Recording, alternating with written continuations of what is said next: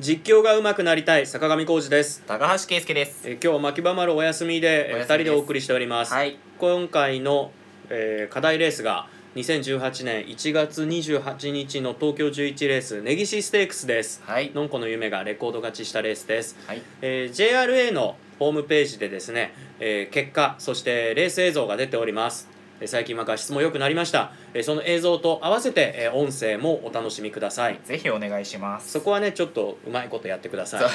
まあ音声だけでもいいんですよ、ね。音声だけでもそれがラジオですからね、うん。それでもいないのす。でやります、はい。じゃあそれではつ、えーこんこのパートは高橋くんが、えー実況してくれてます、はい。じゃあ行きます。せーの。スタートししました。バラバラっとしたスタートになりました各自テイクあまりいいスタートではありません。イーデンホールも後方から。まず行きますのはサイタスリーレッド。サイタスリーレッドがリードを2馬身取っていきます。内からブラゾンドリス押して押して2番手。その外にラブバレットがつけてさらに2馬身切れます。ブルドッグボス。その内にアキトクレッセント。外はマッチレスヒーローで1馬身切れてポツンと追走ノボバからまた1馬身切れます。内内にモンドクラッセとキングズガードが追走。2馬身切れてサンライズノバ。そこから1馬身。手を動かしながらノンコの夢が追走。うちにいるのは1番イーレンホール。最高峰から行きます。カフジテイク。600m は33秒8で通過しています。サイタスリーレッドが先頭。サイタスリーレッドが先頭です。ラブバレット2番手。その後ろから2馬身差ブラゾンドゥリスが追走して直線コースに入っていきます。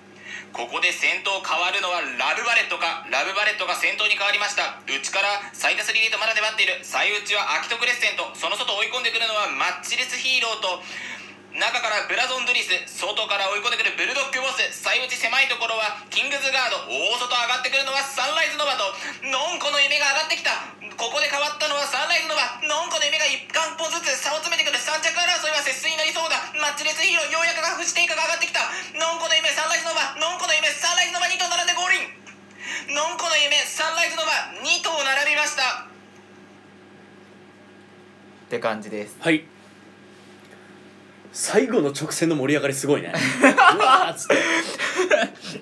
いやなんかねのんこの夢がとにかくすごい足で追い込んできて、うん。で今までのんこの夢って虚勢してからこの馬すごく不発だったんですよ。うん。ずーっと虚勢してから全然いいところなくてそれでこの足を使ってくることにびっくりしてまあ、うん。まさかこんな感じで伸びてくるかっていうようなうん。ちょっと大げさだったかもしれないけどいつも僕盛り上がりに欠けるっていうふうにすごく先生からも言われたりとかしてたから、うんだからなんかその面ではちょっとあそれをちょっと意識してみた。そう意識はしてというかね。そうですね。ちょっと直線にうん。かかるところではそうですね。上がやってみました。であと一つ今聞いてて思ったのはうん。中じゃないんですよ。この直線コースでラブバレットが先頭でうちにえーアキトクレッセント。アキトクレッセントいてサイタスリレットがいた後に外僕これブラゾンドリスを言いたかったのにブラゾンドリスの復職が分からなくなっちゃって、うん。マッチレスヒーローって言っちゃったんです。でその中にえっとこれだからブラゾンドリスって言っちゃったのは、あの違ったなっていう風なの、うんうん。そう。だけどまあ結局外から伸びてくるのはあのーマッチレスヒーローも伸びてきてるからいいんだけれどもブラゾンドリスの方がその場面ではマッチレスヒーローより前にいたからブラゾンドリスから拾ってってブルドッグボスレが並びかけてその後ろからマッチレスヒーローを追い込んでくるみたいに言わなきゃいけないところをうん。あのもうぶっ飛ばしてマッチレスヒーローって言っちゃったのはそれはちょっと間違いだからうんまあ伸びてくるのがマッチレスヒーローがいいんですけどいいっちゃいい、まあ、結 結果的にね結果的に良かった結果的に良かったってパターンですねだから今回は。結果的に？うん。なんか、まあまあまあまあまあまあ。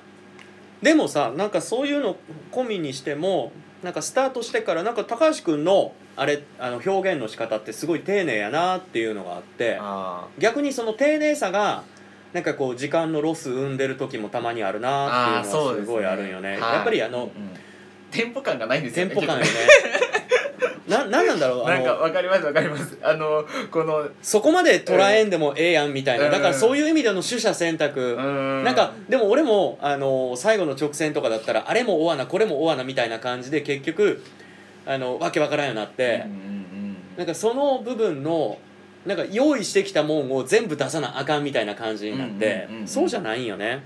そうですね。いやだからなんか拾いすぎかもしれないですね。であと僕の場合だからあの今2人のを聞いていてやっぱりその間の取り方が下手なんだなっていうのがすごくやっぱ思いました、うん。あのー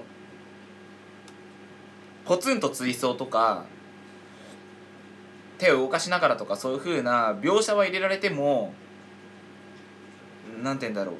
全体像としてうん。なんかぼやけてるっていうかなんかやっぱダラダラっとしてる感じなんですよね、うん。追ってて状態は分かっててその状態は分かっててもうん。そのダラダラダラダラと続い流れていくような感じでなんて言えばいいんですかね。いやでもそれで合ってると思うよ。からちょっとだから牧場丸くんのレースとかを聞いてうん。やっぱりその区切り？うん。区切りはやっぱ大事ですねこのちょっと僕の場合だとこうダラダラっとしてるところが本当に多いから気をつけなきゃなって今すごく思いました聞いてて。だからそういう意味での少しの間だったり、そのうんうん。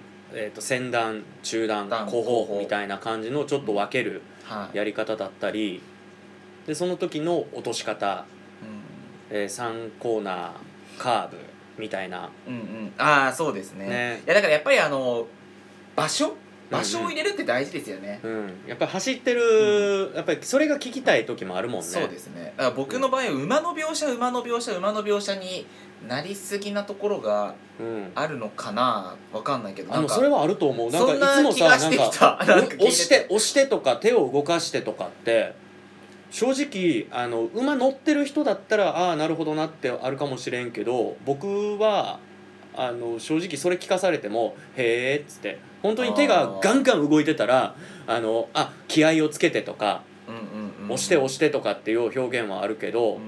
なんかさっき正直見げ見てたらなんかそんなに「え手動かしてんの?」みたいな。っていう時もあったからそのなんか正直そっちにやっぱいかんせん馬乗ってたからうそっかのそそういう表現に逃げる？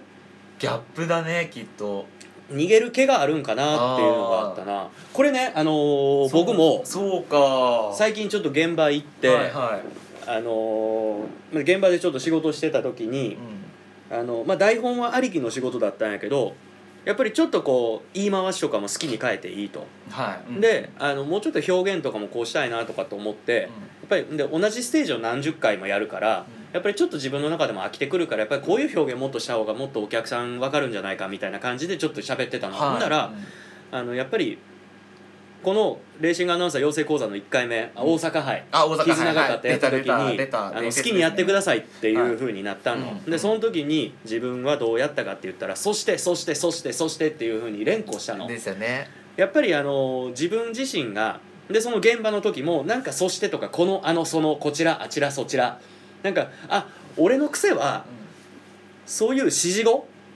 ああなるほどなるほど。はいはいはい指示語とかそうういう間が空いたりとかするのが怖いからそういう指示語に逃げてまうんやなっていうのがあって。だからそれぞれ3人ともうんなんか自分がちょっと苦しくなった時に逃げる言葉っていうのがあるんかなっていうのはちょっと感じたかな。なるほどね。だから高橋君の場合はその馬の描写をあの細かくすることで間を埋めてるっていうような感覚ああなるほど、うん。なんとなく今その言われ方ですごくなるなるほどなっていう気うん。っがしてた、思った。なんか腑に落ちたやろ、うんうんうんうん。あーでも自分ではだからそういう意識をしなくてもそうやっちゃってるっていうところはやっぱりだから他の部分としてできてないところがあるから、うん。そこで埋めちゃってるってことなんですもんねねきっとね。であのえーっとカフジテイクポツンと一頭っつってたけどあれポツンとかな？って 思った。あなんか馬群がなんかあれあれ馬群バカラですよね。ノボバカラ。あそうノボバカラがポツンと一頭っつってたけど、うん。あれって結局あの前にそっか。2頭いて、うん。並んででその後ろ1馬身半ぐらい離れてあ3頭並んアキトプレッセントとここね。マッチレスヒーローの後ろに、はい。あのちょうど約1そう馬身ぐらいやはい。なんかちょうどあの隊列としてはちゃんと綺麗にポンポンポンってなんか電車道みたいな感じであのそうそうですね。並んでるわけ。やなんかポツンとはないよ。なんか確かに。ポツンとってあのねこの間の弥生賞のあのヘビータンクみたいな感じ あれ可愛かったな。なるからって思うよね、ん。そうですね。そうん。そうだね。そこは違いますね。でもなんか今日ちょっといやぼ自分自身もちょっと分かったと思うしなんか分かった？うん分かった気がする、ということで、えー高橋君のえー根岸ステークスでした。ありがとうございます